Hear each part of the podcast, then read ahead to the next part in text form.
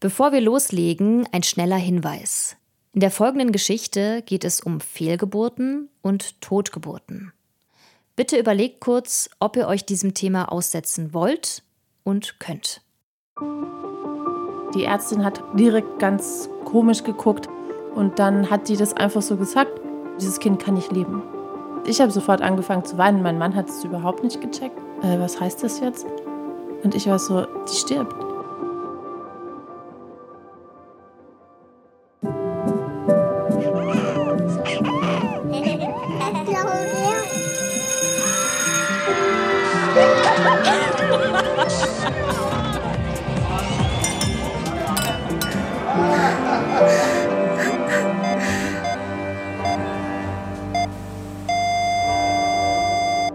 Jetzt geht's ans Sterben. Ein Podcast von RBB Kultur und mir, Henrike Möller. Hallo zusammen. Es ist doch total seltsam. Jede dritte Schwangerschaft endet dem Berufsverband der Frauenärzte zufolge mit einer Fehlgeburt. Das ist eine Zahl, die mich ziemlich umgehauen hat, als ich sie zum ersten Mal gehört habe. Und trotzdem kriegt man irgendwie überhaupt nichts davon mit. Kaum wer spricht darüber. Wie als würden Fehlgeburten aufhören zu existieren, nur weil wir sie totschweigen. Neulich hat mir eine Freundin erzählt, dass sie schwanger ist. Da war sie erst in der neunten Woche und sie meinte dann was, was ich total stark fand. Sie meinte, ich weiß, dass das Baby noch abgehen kann und dass man seine Schwangerschaft eigentlich erst nach der zwölften Woche öffentlich machen sollte, weil man ja danach erst safe ist sozusagen. Aber auch wenn sie jetzt noch eine Fehlgeburt haben sollte, meinte meine Freundin, braucht sie doch dann wen, der für sie da ist. Und wie soll jemand in dieser schweren Zeit für sie da sein, wenn keiner von ihrer Schwangerschaft weiß? Ich fand das irgendwie genau den richtigen Umgang mit dem Thema. Weil in diesem erst davon erzählen nach dem dritten Monat, da zeigt sich ja eigentlich schon, wie wir als Gesellschaft das Thema Fehlgeburt wegschieben. Und das lässt Betroffene mit ihrer Trauer allein. Ella ist eine von ihnen. Sie ist Mitte 30, lebt in Berlin und hat im Sommer 2020 ein totes Baby zur Welt gebracht. Damals war sie im sechsten Monat. Viele Leute in ihrem Umfeld konnten mit Ellas Verlust nicht umgehen. Sie sind richtig in Abwehrhaltung gegangen. Vor allem, wenn Ella erzählt hat, wie ihr Baby gestorben ist. Durch einen sogenannten Fetozid. Was das genau ist, ein Fetozid, wie es ist, ein Baby zu verlieren und warum es Ella zufolge völliger Quatsch ist, sowas überwinden zu wollen, das erfahrt ihr heute in dieser Podcast-Folge. Ella ist eine wahnsinnig taffe Frau, aber gleichzeitig auch eine, die kein Problem damit hat, sich verletzlich zu zeigen. Wir haben gemeinsam geweint und das ist auch okay, denn Ellas Geschichte beginnt mit der Frage, wie soll mein Baby sterben? Denn sterben wird es.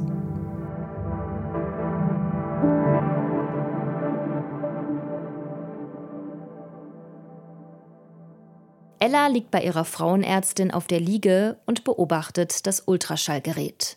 Langsam fährt es über ihren Bauch. Eine ganz normale Routineuntersuchung. Ella kennt das schon. Sie ist im fünften Monat. Ein Mädchen. Gleich wird die Ärztin ihr sagen, alles gut, so wie immer. Ella wartet auf den Satz, doch er kommt nicht. Die meinte so, oh, irgendwie, sie sieht kein Fruchtwasser. Aber sie denkt nicht, dass das jetzt irgendwas Schlimmes ist. Das ist wahrscheinlich nur eine Momentaufnahme. Also ich war natürlich sofort super gestresst, weil sowas will man einfach nicht hören. Die Frauenärztin empfiehlt Ella, das Organscreening, das normalerweise erst später in der Schwangerschaft gemacht wird, vorzuziehen. Dann wisse man mehr. Ella versucht die Sache zu verdrängen. Bisher verlief die Schwangerschaft komplett problemlos. Es wird schon alles gut sein. Und die Ärztin hat ja gesagt, das war wahrscheinlich nur eine Momentaufnahme. Vielleicht lag die Kleine einfach irgendwie komisch. Eine Woche später liegt Ella wieder auf einer Liege.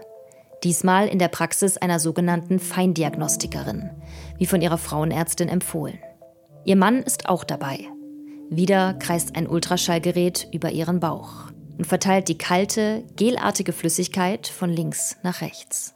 Die Ärztin hat direkt ganz komisch geguckt, und dann hat die das einfach so gesagt, dass da noch immer kein Fruchtwasser ist und die Nieren ähm, Zysten haben, beide Nieren. Ja, es klingt erstmal nicht so gut, aber was das genau heißt, weiß man nicht so recht. Und dann hat die uns das ganz, ganz schnell sehr klar erklärt. Und da war klar, okay, eigentlich, also dieses Kind kann nicht leben. Also ich habe sofort angefangen zu weinen. Mein Mann hat es überhaupt nicht gecheckt, glaube ich. Der saß so neben mir und war so, äh, was heißt das jetzt? Und ich war so, dass, dass die stirbt. Die Ärztin führt Ella und ihren Mann in einen ruhigen Raum. Dann lässt sie sie allein. Alles Weitere besprechen sie wann anders, meint die Ärztin.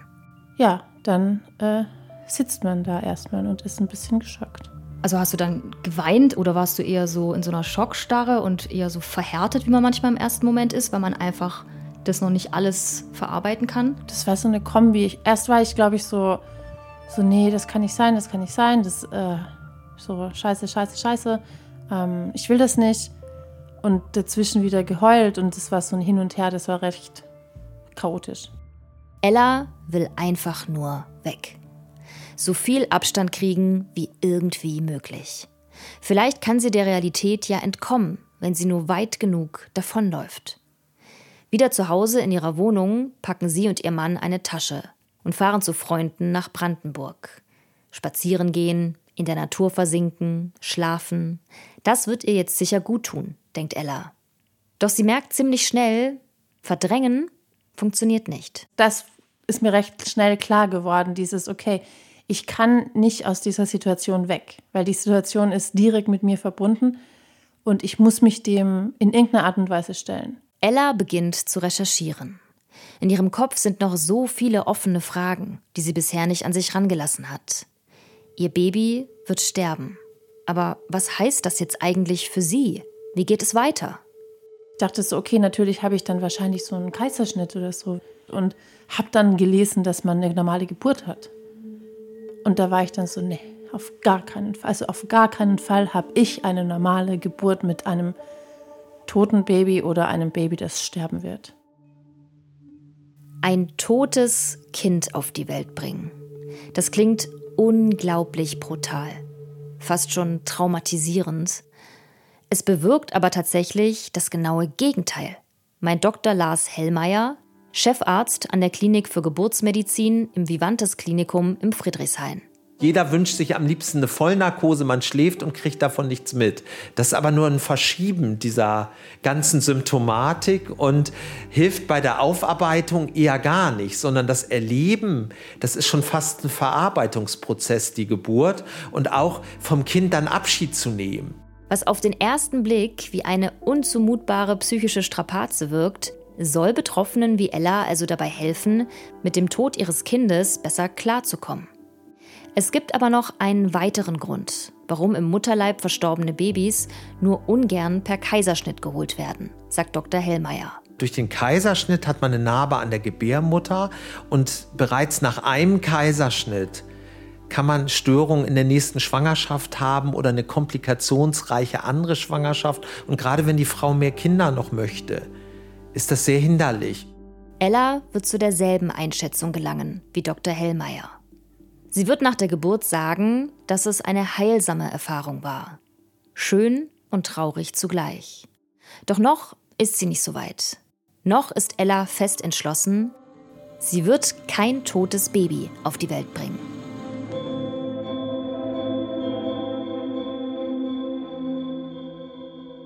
Wenige Tage nach ihrer kurzen Auszeit in Brandenburg hat Ella einen weiteren Arzttermin. Kurz flammt Hoffnung in ihr auf. Vielleicht ist diesmal ja doch Fruchtwasser zu sehen. Vielleicht war alles nur ein böser Traum. Doch der Ultraschall ist unverändert. Es gäbe nun drei Optionen, erklärt die Ärztin. Also wir müssen jetzt nichts, nicht gleich was unternehmen, wurde uns gesagt. Wir können warten, bis dieses Kind von selber stirbt. Oder warten, bis dieses Kind auf die Welt kommt und dann stirbt. Da wird es dann ersticken, weil durchs fehlende Fruchtwasser können die Lungen nicht anfangen zu arbeiten. Oder man entscheidet sich für einen Fetozid. Da wird so eine Nadel in deinen Bauch gesteckt und das Kind mit so einem Stich ins Herzen, mit so einer Flüssigkeit getötet. Und danach wird die Geburt eingeleitet. Und was hast du gedacht, als du diese drei Optionen gehört hast von der Ärztin?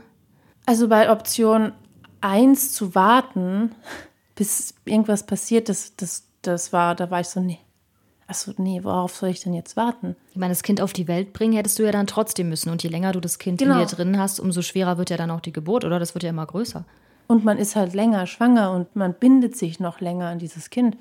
Und das fand ich echt so, nee. Also, natürlich habe ich, war so meine Haupt, meine Hauptangst oder mein Hauptbedürfnis war, diesem Kind irgendwie Leid zu ersparen erstmal. Das ist meine erste, meine erste Priorität. Aber die zweite Priorität ist natürlich sofort, ich muss mir, ich muss ja auch auf mich aufpassen. Also ich kann ja nicht irgendwie einfach irgendwie entscheiden, ohne dass ich dran denke, was macht es denn mit mir? Und jetzt irgendwie mehrere Wochen vielleicht zu warten, bis das Herz aufhört zu schlagen oder das war einfach keine Option. Das fand ich auch extrem grausam oder gruselig fast schon, so zu einem Todesurteil im Bauch rumzulaufen.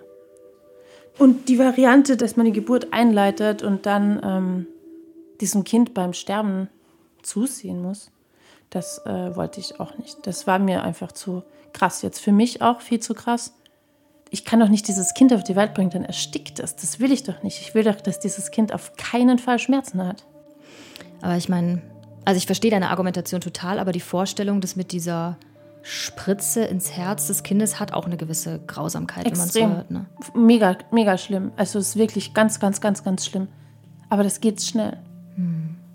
Also das geht halt, das dauert Sekunden. Und dann hört einfach das Herz langsam aufzuschlagen. Ich weiß, dass das gerade für viele schwierig ist zu hören. Für alle, die schon Kinder bekommen haben oder vielleicht auch gerade schwanger sind. Vielleicht atmen wir kurz durch, sammeln uns und beschäftigen uns mit dem medizinischen Aspekt des Fetozids. Was kriegt das Baby davon mit? Oder genauer der Fötus?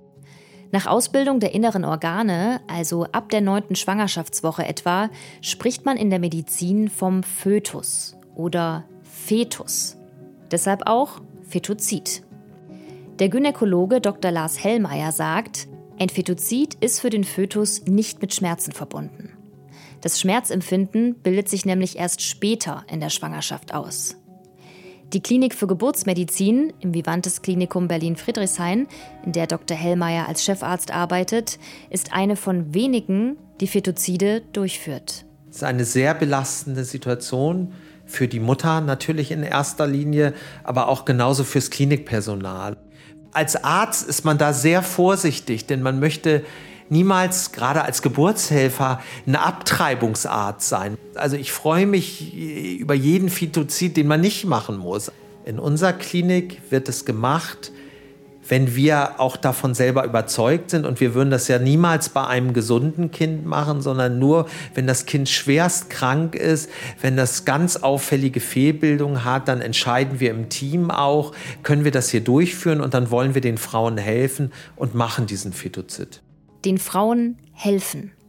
Damit meint Dr. Hellmeier, dass Schwangerschaftsabbrüche, und dazu gehört der Fetozid offiziell, obwohl Ellas Kind irgendwann sowieso von alleine abgegangen wäre, also dass Schwangerschaftsabbrüche in Deutschland nur dann gesetzlich erlaubt sind, wenn es für die Frau psychisch oder gesundheitlich unzumutbar ist, das Kind auf die Welt zu bringen.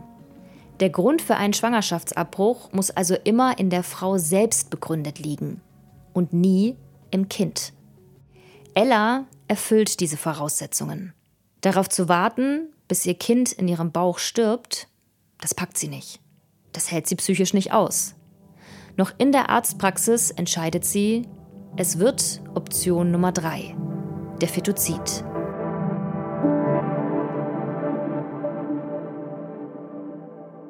Die Tage bis zum Fetozidtermin zieht sich Ella komplett zurück. Sie will niemanden sehen, mit niemandem sprechen. Nur schlafen. Ich habe jeden Tag so 14, 15 Stunden geschlafen. Also ich war einfach so komplett so geplättet irgendwie. Ich habe gefühlt zu der Zeit eh nichts gefühlt. Einfach nur ganz ziemlich gefasst auf eine komische Art und Weise. Ich wusste, ich muss da jetzt durch. Und es hilft jetzt überhaupt nichts, wenn ich, wenn ich mich da jetzt selbst bemitleide oder sonst irgendwas. Ella sucht im Internet nach Berichten von anderen Betroffenen, anderen Frauen, die ihre ungeborenen Kinder verloren haben. Zu lesen, dass sie nicht die Einzige ist, tut ihr gut. Es lässt dieses Warum ich, warum ausgerechnet mein Baby kleiner werden. Und noch etwas verliert allmählich seinen Schrecken. Der Gedanke, ihr totes Baby zur Welt zu bringen. Kein Kaiserschnitt, eine richtige Geburt. Ihre Ärztin hat ihr dazu geraten. Ebenso das Krankenhauspersonal, in dem der Fetozid stattfinden wird. Vielleicht haben sie ja recht. Ella recherchiert intensiv über Geburten, macht sich ihren eigenen Geburtsvorbereitungskurs, just in case. Dann ist der Tag des Fetozids gekommen. Zweieinhalb Wochen nach der Routineuntersuchung bei ihrer Frauenärztin, die alles geändert hat, liegt Ella wieder auf einer Liege. Wieder kreist ein Ultraschallgerät über ihren Bauch. Doch diesmal sucht der Arzt kein fehlendes Fruchtwasser. Er sucht das Herz. Das Herz von Ellas Baby. Ich war das so, so extrem aufgeregt. Ich war so, so, so aufgelöst auch irgendwie. Weil ich das natürlich, ich habe das ja selbst entschieden, ich habe das selbst unterschrieben. Das war so der schlimmste Moment der ganzen, dieses ganzen Prozederes quasi. Und dann hat es ein bisschen gedauert. Der hat das ähm, Herz nicht gleich gefunden. Und dann war der da mit dieser Nadel und ist dann in meinem Bauch drin und das hat auch ziemlich weh getan. Hat sich dauernd entschuldigt und ich lag da halt heulend und mein Mann lag daneben und, und dann hat es ziemlich lang gedauert und das war so ein bisschen krass und ja, dann war das erstmal vorbei. Ella kommt auf die Geburtshilfestation. Dort werden ihr geburtseinleitende Medikamente gegeben.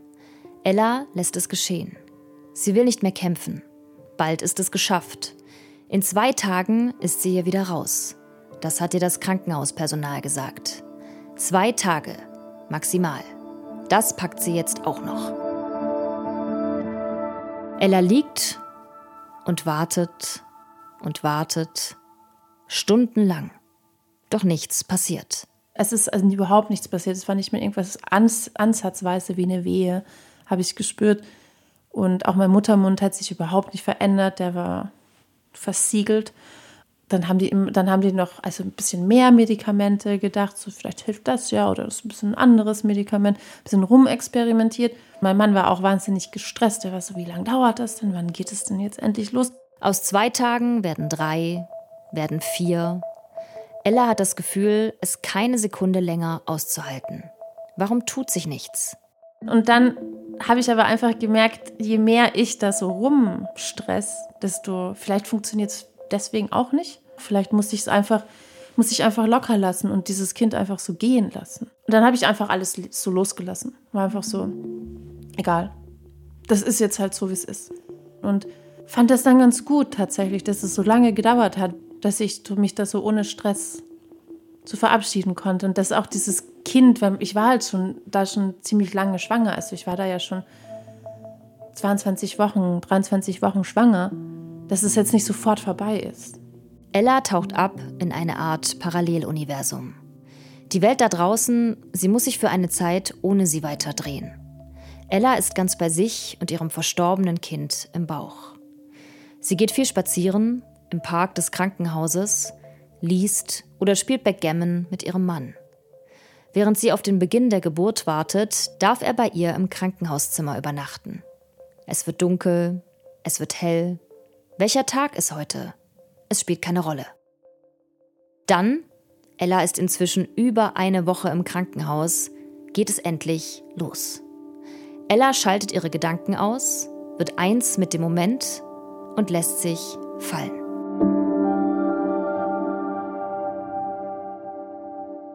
Und dann ging das ganz schnell. Also von sechs bis zehn haben die, sind die Wehenabstände immer schneller geworden, immer kürzer. Und dann bin ich in den Kreissaal und um halb zwölf war das Kind dann da. Und da war ich erstmal so erleichtert. Also das war so ein gutes Gefühl. Und dann haben die Hebammen, die haben die dann so hergebracht und ich, ich kann das jetzt nicht. Ich kann gerade, ich brauche eine Pause. Ich konnte dieses Kind nicht sehen. Also ich wollte es nicht sehen. Das ist einfach zu heftig, kurz. Also völlige Überforderung einfach. Oder wie würdest ja. du es im Nachhinein erklären? Ja, schon. Also plötzlich kam das, glaube ich, so. Ich hatte halt davor keine, keine, keine Zeit oder keinen Kopf mehr, um über irgendwas anderes nachzudenken. Und dann war mir so bewusst, totes Baby, ich sehe so, nee, ich kann ich kann gerade nicht. Weil man halt gerade diesen, diesen, sowas krasses erlebt hat. Und auch so einen krassen Hormonschub hat, natürlich, und so einen Endorphinenschub. Also man ist ja auch wahnsinnig stolz auf sich, wenn man das geschafft hat, so eine Geburt. Und wenn das, glaube ich, gleich so gekoppelt ist mit etwas extrem Traurigen, ist es vielleicht einfach ein bisschen zu heftig. Aber wann war dann der Moment, als du sie doch sehen wolltest? So eine halbe Stunde danach, glaube ich. Wir sind dann in den, also in dieses Geburtszimmer wieder gefahren worden oder ich. Und danach war ich dann irgendwie so ready. Und dann hast du die Hebamme hergerufen und gesagt, Genau. ich will sie jetzt doch sehen. Ja. Und wie war das dann? Ich fand es voll schön. Also ich fand es in dem Moment total schön irgendwie. Also es war natürlich gleichzeitig wahnsinnig traurig, aber es war schön, weil das war halt mein Kind. Und die war halt klitzeklein und ganz süß. Und was hast du dann zu deiner Tochter gesagt? Boah. Dass es mir leid tut. Jetzt muss ich Weil du konntest ja gar nichts dafür. Ja, An dieser Stelle habe ich das Aufnahmegerät ausgemacht. Ella ist kurz ins Nebenzimmer rüber und ich musste mich auch erstmal sammeln. Ich habe auch mit den Tränen gekämpft. Ich erzähle das jetzt nicht, um Ellas Geschichte zu dramatisieren. Der Grund, warum ich hier einen Augenblick anhalten will, ist, um nochmal deutlich zu machen, niemand kann was für eine Fehlgeburt.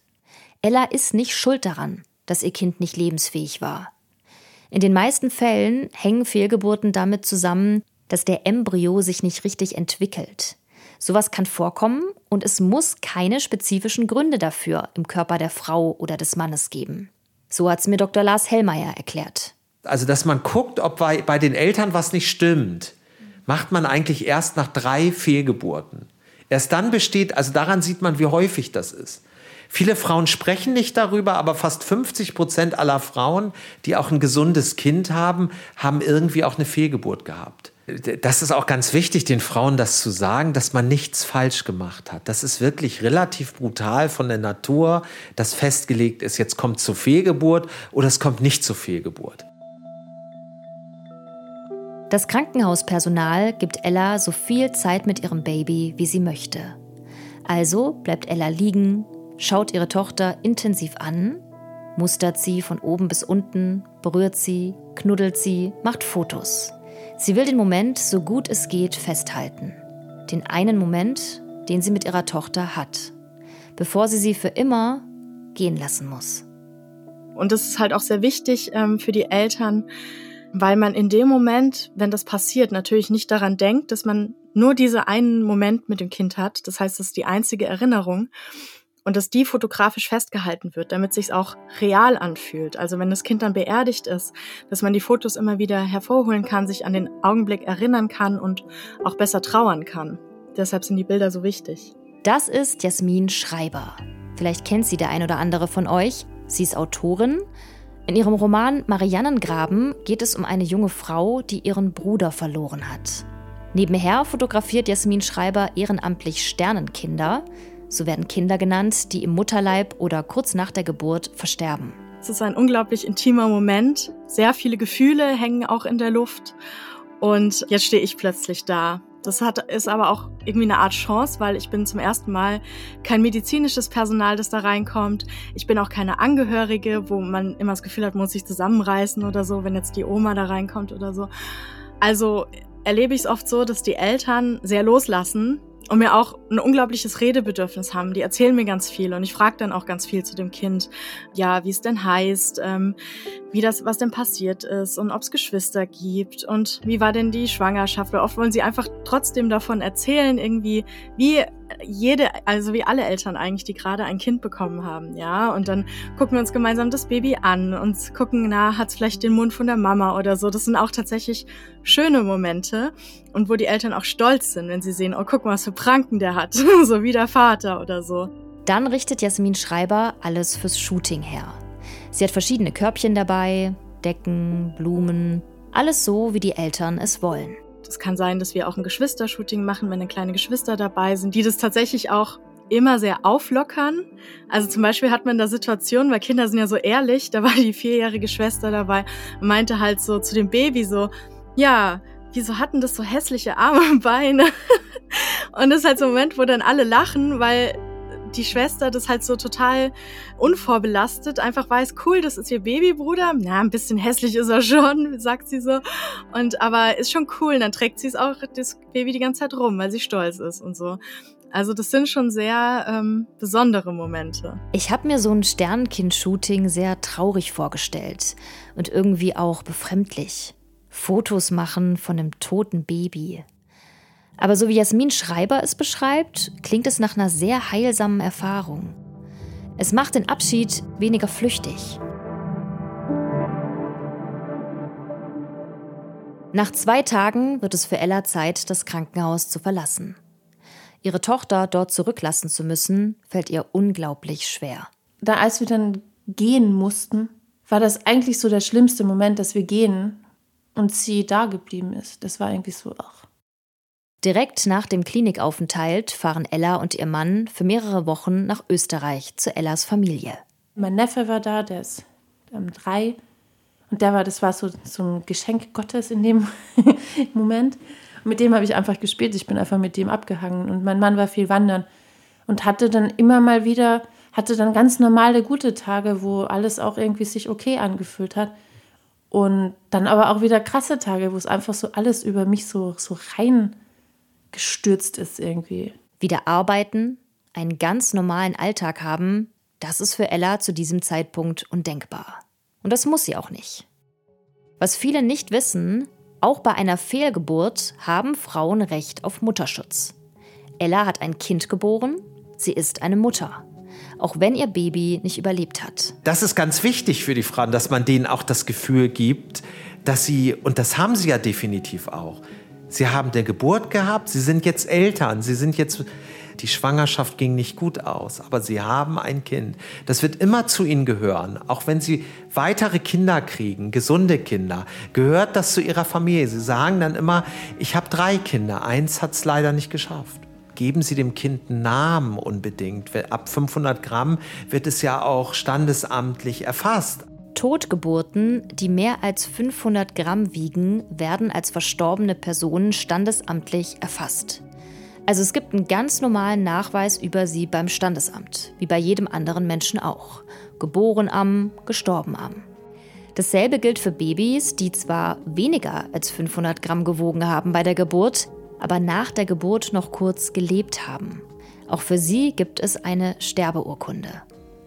Alle anderen Sternenkinder werden nicht automatisch standesamtlich erfasst, Eltern haben seit 2013 aber die Möglichkeit, die Geburt ihres Sternenkindes eigenständig beim Standesamt dokumentieren zu lassen und ihrem Kind damit offiziell eine Existenz zu geben, sozusagen. Gegen das Vergessen, gegen das Verdrängen.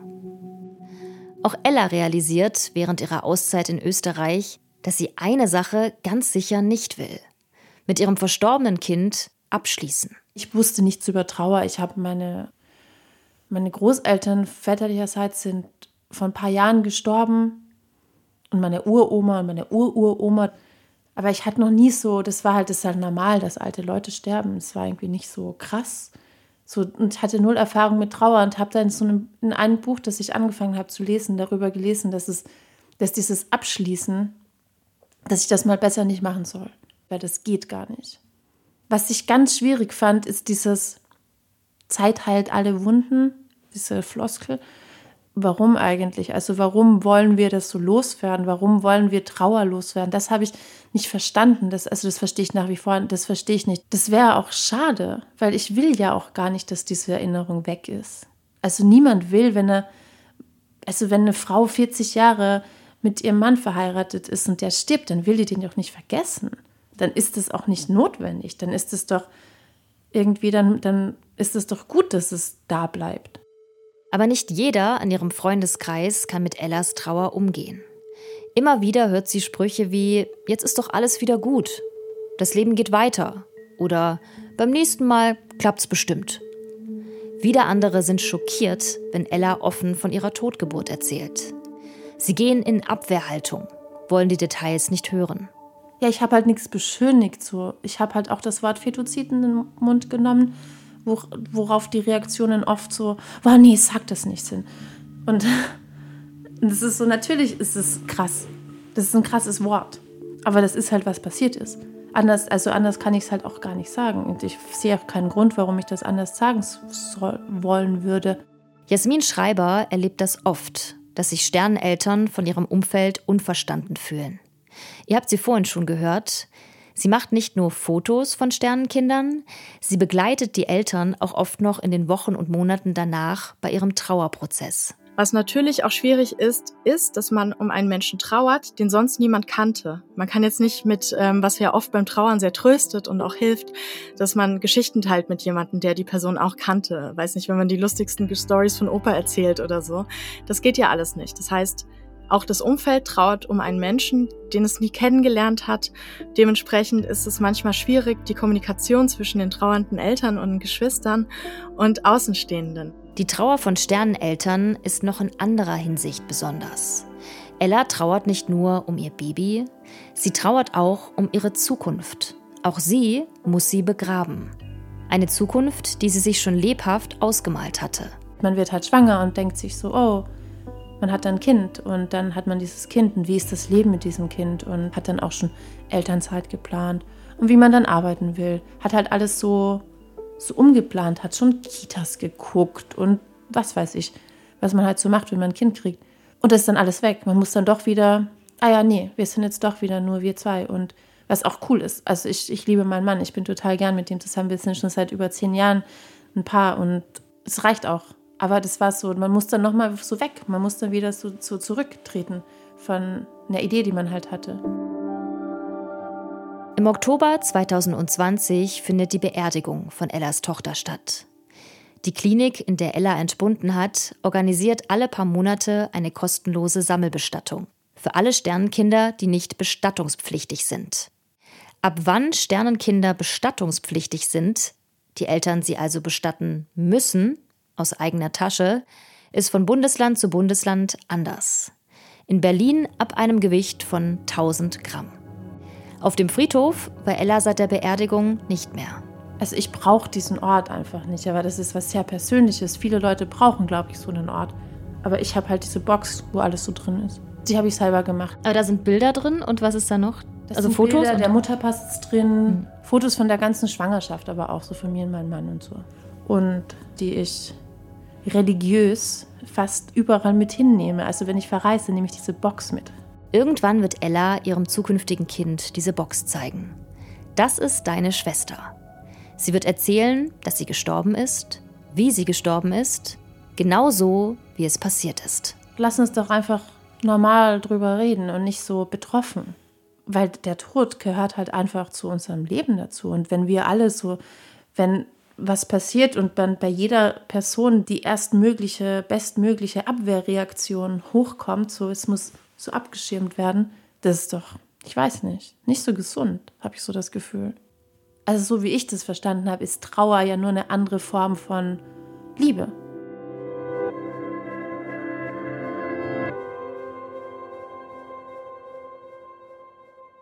Oft hoffen wir, dass schwere Schicksalsschläge uns irgendwie weiser machen, uns irgendwas lehren.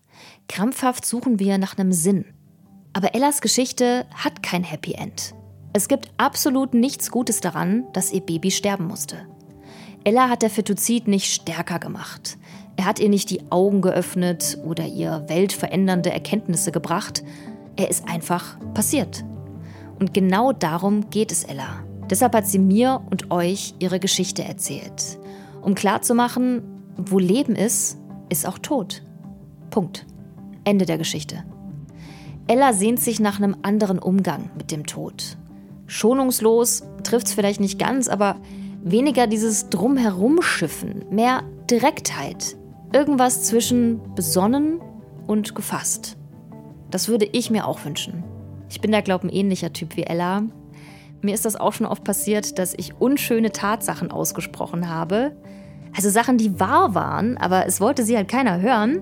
Ähnlich wie als Ella ihren Freunden gegenüber das Wort Fetozid in den Mund genommen hat. Und dann in meinem Fall alle so, boah, Henrike, wie kannst du das sagen? Hallo, geht's noch? Wieso denn nicht? Lasst uns die Dinge doch einfach beim Namen nennen. Nicht mehr und nicht weniger. So falsch kann das doch nicht sein.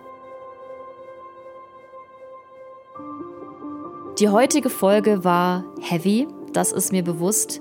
Aber nächste Woche wird's leichter. Versprochen. Dann hören wir eine Geschichte vom Tod, die tatsächlich überhaupt nichts Trauriges hat. Zumindest nicht für Renate. Und für ihre Schwester erst recht nicht. Nach einem erfüllten Leben wollte sie gerne sterben. Und Renate hat ihr diesen Wunsch erfüllt. Sie hat ja nie viel gelächelt in ihrem Leben. Ne? Sie hat ja eigentlich immer eine Flunsch gezogen. Aber, aber in diesen letzten Minuten hat sie gelächelt. Jetzt geht's ans Sterben ist ein Podcast von RBB Kultur und mir, Henrike Möller. Redaktion Romy Sigmüller. Originalmusik Jakob Ilja. Mastering Bernd Bechtold.